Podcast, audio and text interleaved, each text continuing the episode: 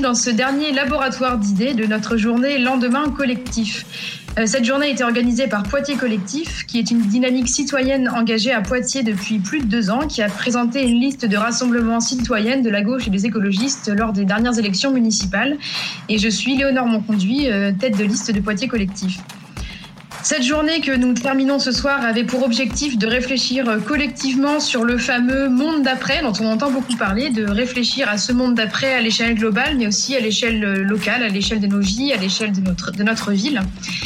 Et donc, nous entamons maintenant ce dernier laboratoire d'idées qui est consacré à la démocratie en temps de crise. À Poitiers Collectif, nous sommes très attachés à l'idée de renouveau démocratique, une démocratie qu'on aimerait voir euh, prendre plus de place, être plus ouverte aux citoyens, être plus participative. Et on a souvent l'impression, pendant cette période de crise, que la démocratie redescend un peu dans l'échelle des priorités.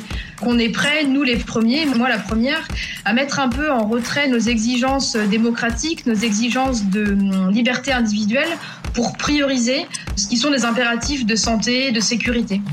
Euh, par exemple, l'Assemblée nationale est peu ou pas concertée en ce moment sur les décisions d'urgence ou sur la relance. Les enquêtes publiques sont passées un peu à la va-vite et on a un peu l'impression que ça ne choque pas grand monde. La question qu'on va se poser ce soir, c'est est-ce qu'il est dans l'ordre naturel des choses que la démocratie, elle semble s'amenuiser un peu à l'heure des crises? Est-ce que c'est un défaut d'anticipation? Est-ce que euh, nos propositions à Poitiers Collectif, euh, elles resteraient par exemple pertinentes en cas de crise? Est-ce qu'elles resteraient valables? Si on pense au monde d'après, est-ce qu'il est possible de construire ce monde d'après de manière euh, participative?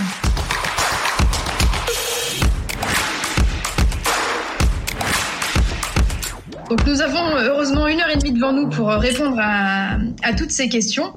Euh, et donc nous accueillons ce soir euh, Loïc Blondiot pour commencer. Bonsoir et merci beaucoup d'avoir accepté de vous joindre à nous euh, pour cette soirée. C'est vraiment un honneur pour nous. Vous êtes professeur de sciences politiques à la Sorbonne et vous êtes également membre du comité de gouvernance de la Convention citoyenne pour le climat. Pour rappel, pour tout le monde, euh, la Convention citoyenne pour le climat, c'est 150 citoyens qui avaient été tirés au sort en octobre 2019 sur proposition du gouvernement euh, et qui devaient remettre des propositions qui, euh, donc selon, l'engagement du gouvernement, devaient être soumises soit au vote de l'Assemblée, soit directement soumises par référendum à la population. J'ai lu que vous aviez regardé d'un œil un peu sceptique le grand débat national, mais que au contraire vous vous investissez euh, à fond dans ce dans cette convention citoyenne pour le climat. Euh, et donc on aura l'occasion d'échanger sur les succès ou non de cette forme euh, nouvelle pendant la soirée. enfin, vous avez été co-signataire de deux textes qui avaient particulièrement retenu notre attention à Poitiers Collectif puisque vous les avez diffusés. Je crois que les, les liens vont vous être transmis en direct en commentaire sur les différents réseaux. Euh, il s'agit d'abord d'une tribune qui était intitulée D'un plan de relance à un plan de transformation, la démocratie pour préparer le monde d'après. Et puis plus, plus récemment, une autre tribune qui était intitulée euh, Nous les premiers, qui proposait un cap euh, démocratique, mais aussi une méthode. Euh, et donc ces deux tribunes avaient été signées par de nombreuses personnalités que, qui sont connues de toutes et de tous, Cyril Dion, Dominique Bou, Priscilla Ludowski, qui est euh, issue des Gilets jaunes, mais aussi des personnalités que nous connaissons bien à Poitiers Collectif, puisqu'elles nous avaient soutenus, euh, comme Marie Toussaint ou Charles Fournier, par exemple. Parmi nos intervenants de ce soir, nous avons aussi euh, Ombline Dagicourt. Bonsoir. Merci Bonsoir. beaucoup d'être présente également. Euh, Ombline, vous êtes docteur en histoire contemporaine et spécialiste de l'histoire de l'Amérique latine. Mais ce soir, euh, vous êtes invité au titre de l'association À nous la démocratie, euh, alors une association en partie, euh, je ne sais jamais exactement quel est le bon terme, mais toujours est-il que c'est une, une, une, organisation qui euh, se définit comme un, un, lobby citoyen et qui s'intègre au jeu politique pour défendre les d'une démocratie plus directe au sein des institutions, renforcer la place des citoyens au sein des institutions. Et donc euh, des représentants de À nous la démocratie étaient également signataires des deux textes que j'ai mentionnés, euh, et on pourra en parler aussi euh, avec vous. Et à, nous la démocratie a labellisé un certain nombre de listes lors des dernières élections municipales en présentant des candidats qui étaient des vigies citoyennes au sein de ces listes. Et donc, Ombline, vous êtes également notre vigie citoyenne au sein de la liste Poitiers Collectif. Et pour finir, euh, on accueille aussi euh, Théo Saget ce soir. Bonsoir Théo. Euh, vous êtes chef de service dans la protection de l'enfance et par ailleurs candidat aussi sur la liste de Poitiers Collectif. Donc ce soir, c'est vous qui porterez la casquette Poitiers Collectif parce que vous avez été très investi dans le groupe qui a conçu notre programme en matière de participation citoyenne et de démocratie et que vous êtes toujours très investi dans le groupe qui travaille à notre schéma de gouvernance une fois que nous serons élus.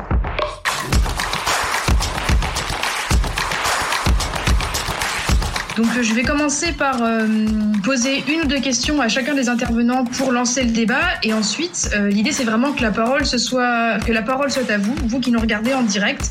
N'hésitez pas à réagir, à poser vos questions et euh, elles seront transmises en direct à l'un ou l'autre des intervenants.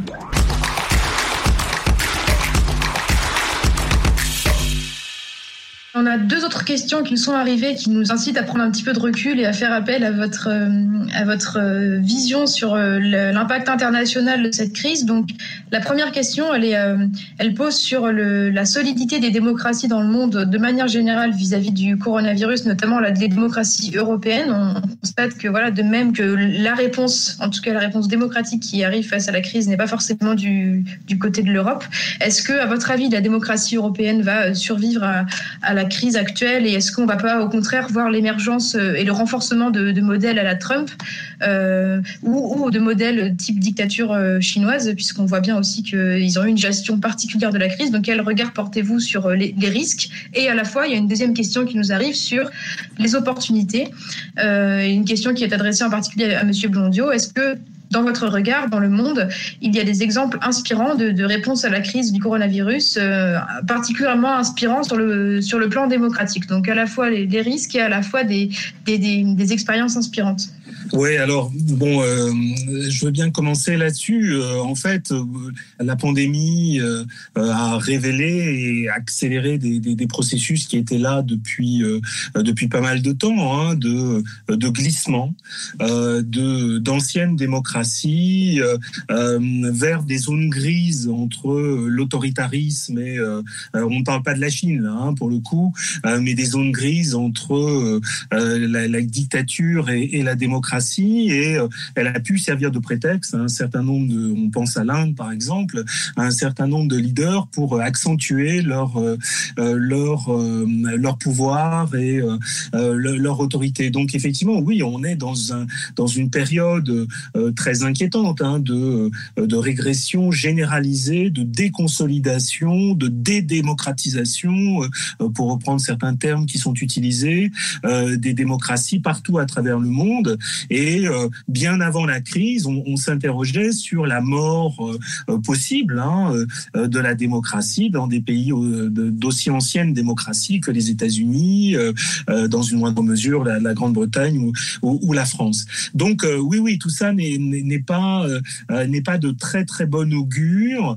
de même que à l'échelle européenne, on voit là, là, encore, il y a une mise à l'épreuve du modèle du, du modèle de gouvernance européenne et euh, euh, on voit bien, par exemple, moi je suis absolument stupéfait euh, que ce qui se joue en ce moment entre les ministres des Finances de, de, la zone euro et qui est absolument décisif hein, pour nos économies, pour notre capacité ultérieure à lever un peu les taux de la dette, toutes ces discussions à huis clos qui autour de, par exemple des corona bonds, hein, ce qu'on a appelé les, les corona bonds, la mutualisation euh, des dettes se fasse dans un absolu manque de transparence. Et vous vous souvenez, vous avez peut-être euh, soit vu le film, soit lu le livre de euh, Varoufakis, hein, le ministre des Finances grec, et qui montre que se joue dans ces discussions des affrontements, une violence dont il serait vraiment nécessaire que les citoyens puissent avoir conscience, hein, parce que là, il y a un enjeu vraiment de, de transparence. Et ce déficit de démocratie si à l'échelle à l'échelle européenne ne permet pas aux citoyens, euh, quoi qu'il arrive, euh, de euh, de s'approprier hein, le débat et de porter un jugement un, jugement fondé sur sur ce qui s'y joue. Alors je, je suis pas prophète, je ne sais pas si la l'Union européenne résistera. Elle, s'est révélée quand même euh, après de multiples crises relativement euh, résistantes, hein, euh, résilientes. on verra. Hein, mais effectivement, il y a, un risque d'éclatement autour de cette question de, la dette et des, visions finalement de, la dette. Et puis sur les, les signaux d'espoir, oui. Alors moi, il se trouve que je m'intéresse beaucoup à, Taïwan, qui est un pays qui a à bien des égards, alors toutes choses égales par ailleurs, hein, ressemble à la France euh, au sens où euh, c'est un pays où l'État est traditionnellement fort, où euh, l'administration est assez forte, et puis qui a eu, qui a connu une révolution hein, dans le sillage des, révolutions, des révolutions arabes et en même temps que, que Hong Kong.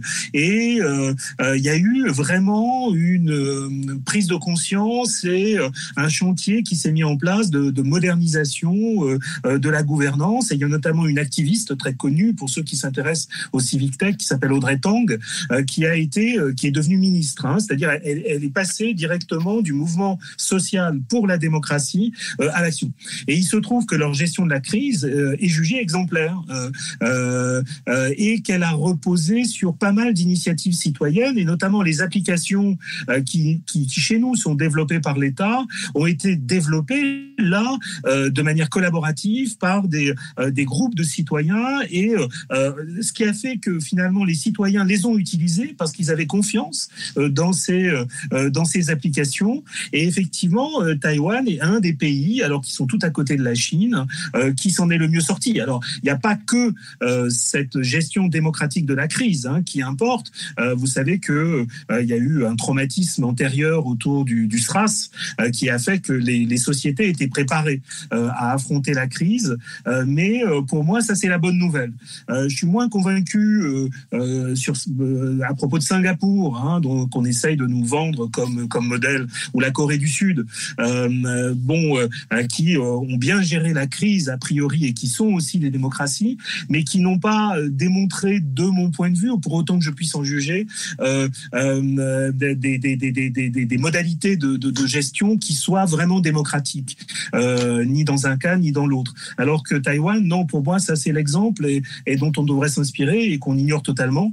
Et puis il y a tout ce débat autour de, euh, du refus de la Chine d'intégrer euh, Taïwan à l'OMS. C'est que personne finalement ne, ne, ne, regarde ce qui se fait à Taïwan, ce qui est vraiment dommage. Merci beaucoup. Est-ce que Ambline Dagicourt ou Théo Sager souhaitent réagir sur cette question ou on passe à la suivante? Ce serait peut-être sur la question d'une lecture géopolitique. Alors, je ne vais pas parler peut-être de, de l'Union européenne, mais euh, de ce que je connais le mieux, qui est l'Amérique latine. Peut-être un petit éclairage de deux secondes sur cette crise. Mais Là, on voit bien, par exemple, dans certains pays comme, euh, le Chili, euh, mais, d'autres de la région, euh, qu'on on voit la crise, elle vient renforcer la vulnérabilité de population, dans, alors qu'il y a eu trois, trois décennies de politiques euh, néolibérales qui ont, renforcé la précarité du service public et en particulier euh, dans le domaine de la santé. Euh, si on prend le cas du Chili, par exemple, actuellement, la situation est assez, assez dramatique et, le service de la santé a été complètement privatisé depuis des décennies et il est accessible uniquement à 20% de la population. Donc, donc voilà, et, et ce qui qui fait euh, qu'on, c'est une situation similaire qu'on retrouve dans d'autres pays euh, avec un démantèlement des services publics, ce qui fait qu'on a vu des situations dramatiques, par exemple en Équateur, avec euh, des hôpitaux débordés et, des morts dans les rues, par exemple. Donc c'est assez assez incroyable. Ce qui est intéressant aussi, c'est que cette crise, elle met en évidence la disjonction, la, précarité, enfin la, la faible légitimité qu'a désormais l'État central et le fait que beaucoup de, d'éléments euh, pour, euh, pour surmonter cette crise ont été pris en main euh, par, par les municipalités, par les autorités régionales. Donc ça, c'est aussi, je crois, un élément qui est intéressant pour nous de réfléchir sur notre modèle territorial également et, et la gestion de la crise au niveau, au niveau de l'État central et des relations avec les communes je crois qu'il y aurait aussi pas mal de, parallèles à, faire. Je termine juste sur le Brésil. Euh, là, on voit que c'est aussi une situation malheureusement qui est dramatique avec un, gouvernement qui est non seulement populiste mais complètement fou et, même dangereux. Et, euh, et, cette crise-là, elle est en train de faire basculer d'ailleurs le pays euh, vers un autoritarisme. On, parle de, possibles coups d'État. Donc voilà, une situation aussi qui renforce évidemment une crise qui renforce des inégalités socio-économiques et puis un basculement très, très dangereux vers, vers des formes d'autoritarisme.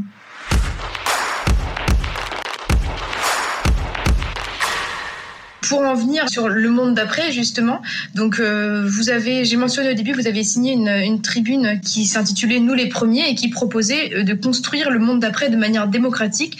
Donc si je, ce que je retiens de nos échanges, c'est qu'à la fois on peut être relativement inquiet sur la, manière dont ça va se passer de fait euh, au niveau national, au niveau international, mais aussi que l'optimisme est possible puisque c'est possible de construire la suite démocratiquement. Et donc est-ce que vous pourriez nous parler de ce qui vous a séduit dans cette tribune et sur euh, euh, comme je l'ai dit au début, elle propose un cap, mais aussi une méthode. Si vous deviez construire la suite euh, de manière, le monde d'après, contribuer à construire le monde d'après de manière démocratique, comment est-ce que vous vous y prendriez à l'échelle nationale et peut-être aussi à l'échelle locale? Et on en parlera ensuite avec avec Mombine Dagicourt et Théo.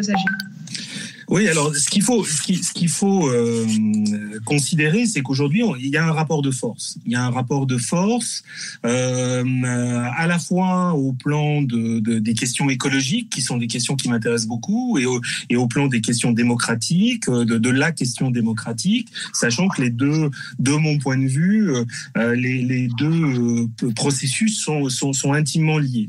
Ce rapport de force au, plan démocratique, il est entre ceux qui euh, euh, envisagerait euh, euh, assez sereinement hein, une forme de alors, moi, j'ai l'habitude de, faire la balance entre euh, des dépistocraties autoritaires, c'est-à-dire dépistocratie, c'est-à-dire de gouvernement des experts de plus en plus autoritaires, légitimés par l'élection, euh, euh, mais voilà, et ceux qui veulent basculer vraiment du côté du, côté du côté autoritaire, parce que les deux tendances, la, tendance d'une partie de la population à demander de plus en plus de démocratie, de consultation, à vouloir être au processus de décision existait auparavant et elle, elle s'affirme en ce moment. C'est-à-dire que euh, toutes ces initiatives dont, dont, dont, dont, dont euh, mes deux interlocuteurs parlaient tout à l'heure, euh, elles, elles, elles, elles, émanent vraiment d'une un, demande de plus de démocratie.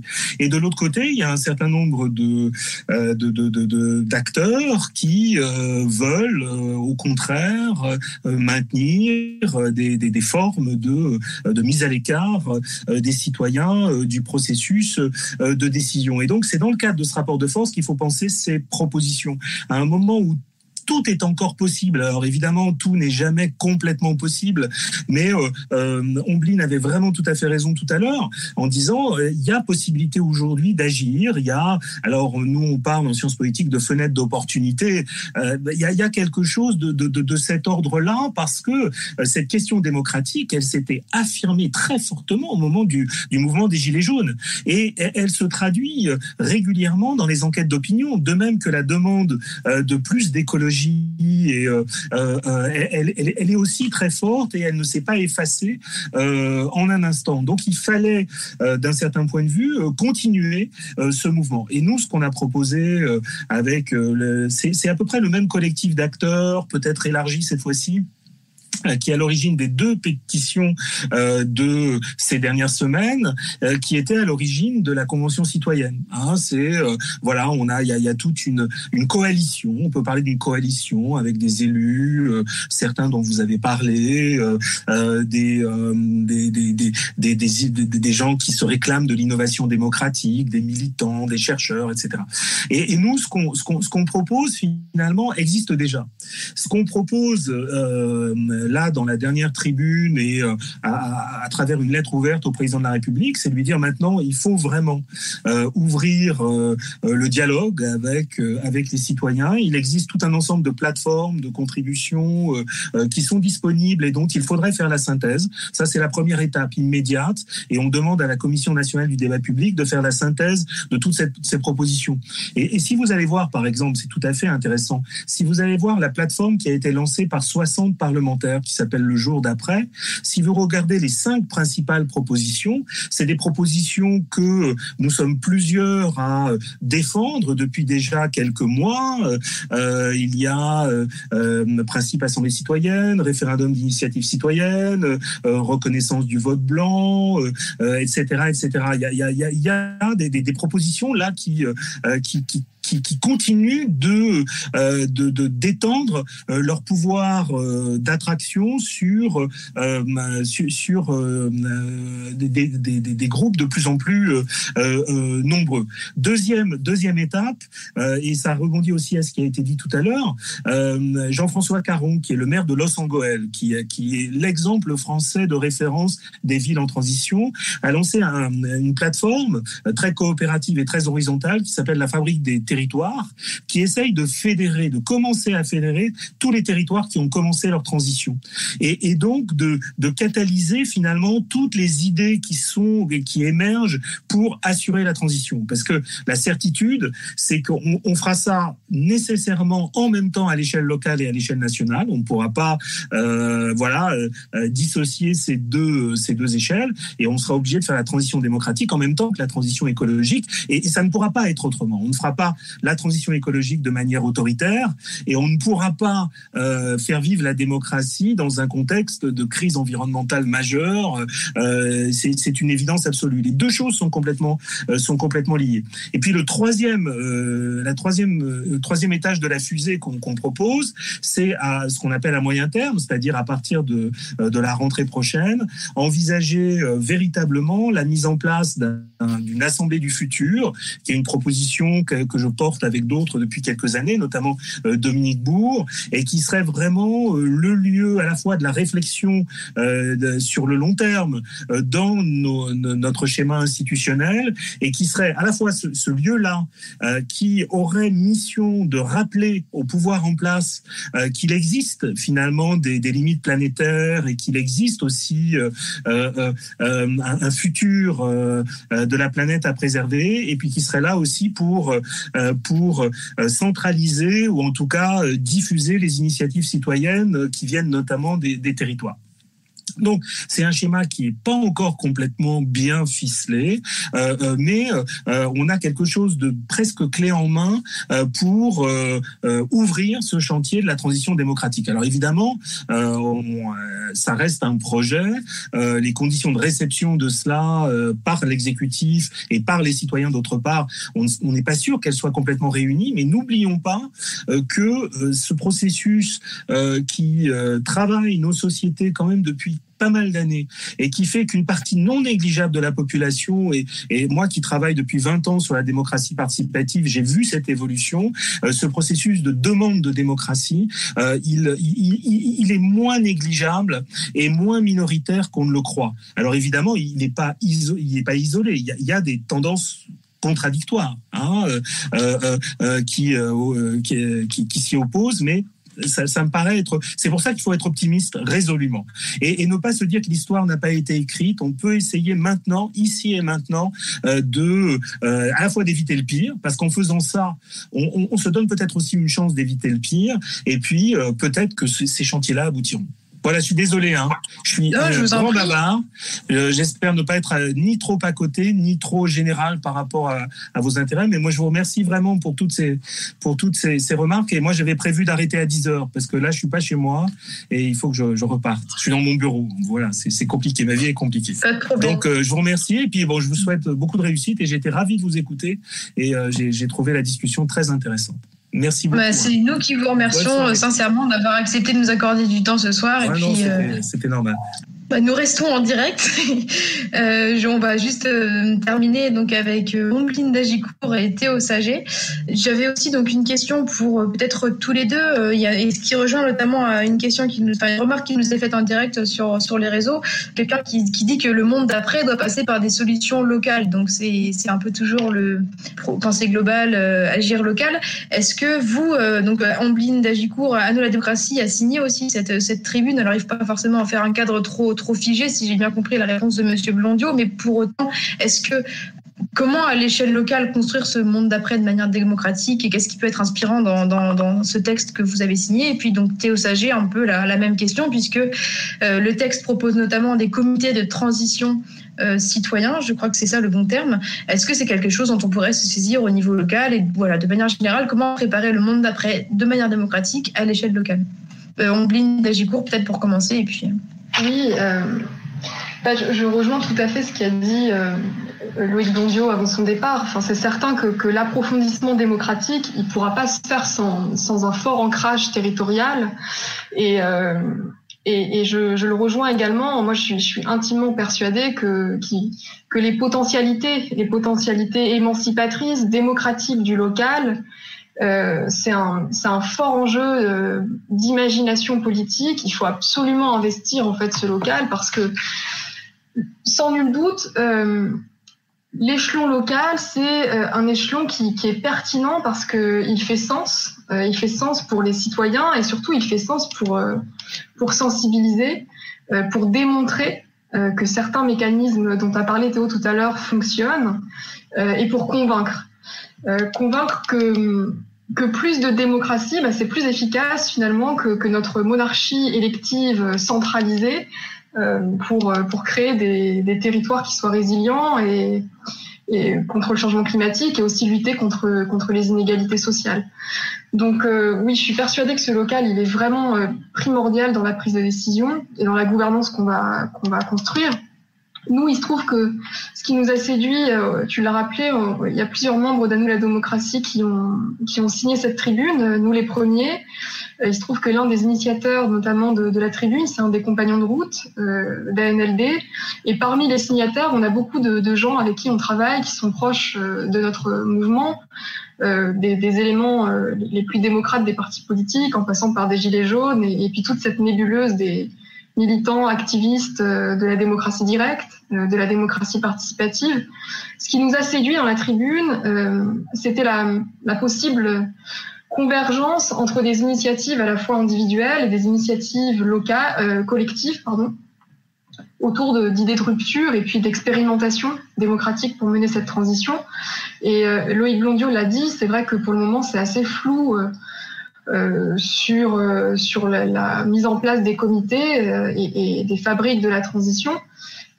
mais néanmoins, là, il se trouve que c'est quand même hyper intéressant parce que ça permet de créer de nouveaux espaces où les gens vont pouvoir s'arrêter, réfléchir, faire entendre leur voix. Et, je crois qu'ANLD aura vraiment un, rôle à jouer euh, pour accompagner ces initiatives locales qui se reconnaissent dans les valeurs de la tribune. Parce que, euh, parce que voilà, parce qu'on a parmi nous des, des praticiens de, de, la démocratie, des gens qui sont experts en, en technique d'intelligence collective. Et euh, voilà, c'est un travail d'accompagnement qu'on a déjà d'ailleurs commencé à faire en soutenant des, des listes municipales.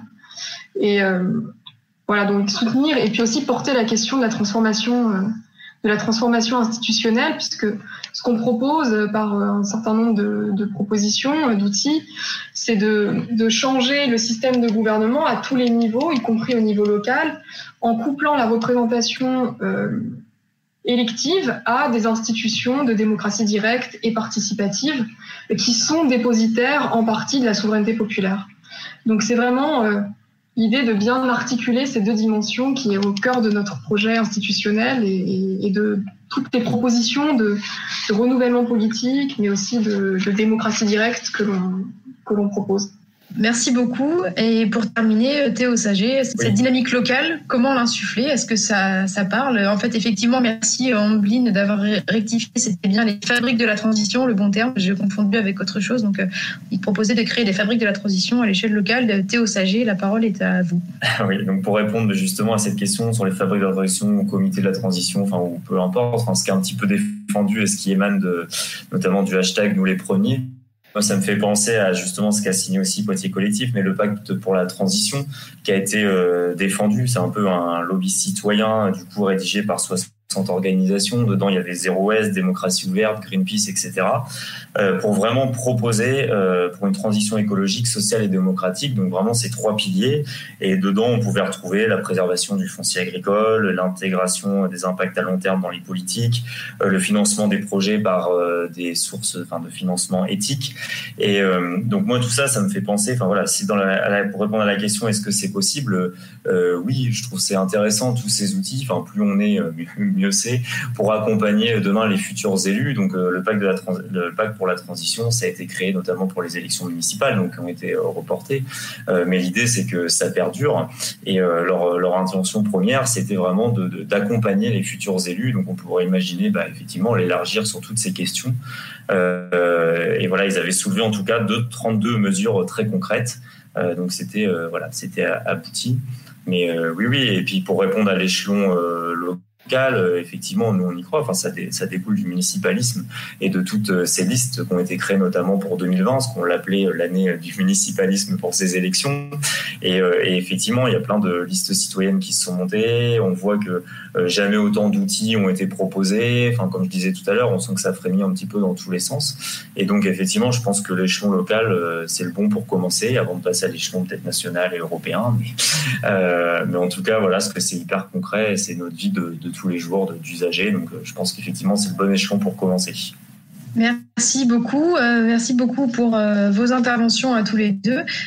Pour terminer, puisque du coup on, va, on s'approche de l'horaire de la fin de notre laboratoire des idées, pour tenter de synthétiser rapidement les échanges, ou en tout cas ce que j'en ai retenu, euh, la, question qui nous réunissait, c'était ce que la crise révèle de notre démocratie.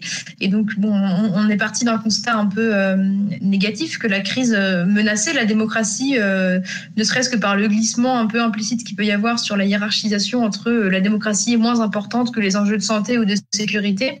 Et il y a beaucoup de questions qui ont été posées en direct aussi sur comment, comment témoigner de son attachement à la démocratie, de sa revendication de maintenir un fonctionnement démocratique malgré le fait que l'Assemblée ne peut pas beaucoup s'exprimer, etc. Et j'ai l'impression que nos échanges témoignent ce soir du fait que la première étape, c'est de lutter contre l'idée qu'il n'y a pas d'alternative possible, en fait. Et en entendant Loïc Blondeau témoigner que c'était possible à l'échelle locale, à l'échelle nationale, pardon, avec la Convention citoyenne pour le climat, en entendant euh, Ombline Dagicourt, Théo Sager témoigner du fait que ce qu'on propose euh, à Poitiers Collectif ou ce que proposent d'autres municipalités à Los Angeles ou ailleurs, c'est possible, y compris en, contexte de crise, et eh bien on lutte contre l'idée que naturellement euh, la crise amoindrit la démocratie. C'est la première étape pour avoir des revendications d'une permanence, d'une résilience démocratique. On parlait ce matin de résilience alimentaire, pourquoi pas résilience démocratique. Donc euh, c'est, en tout cas, c'est ce que je, c'est ce que je, je, retiens de nos échanges. Et puis de manière générale, l'importance de, de, de, faire vivre la culture démocratique pour que, pour continuer sur cet élan d'une demande de démocratie de plus en plus forte, dont euh, Ambline a témoigné notamment dans sa dernière intervention.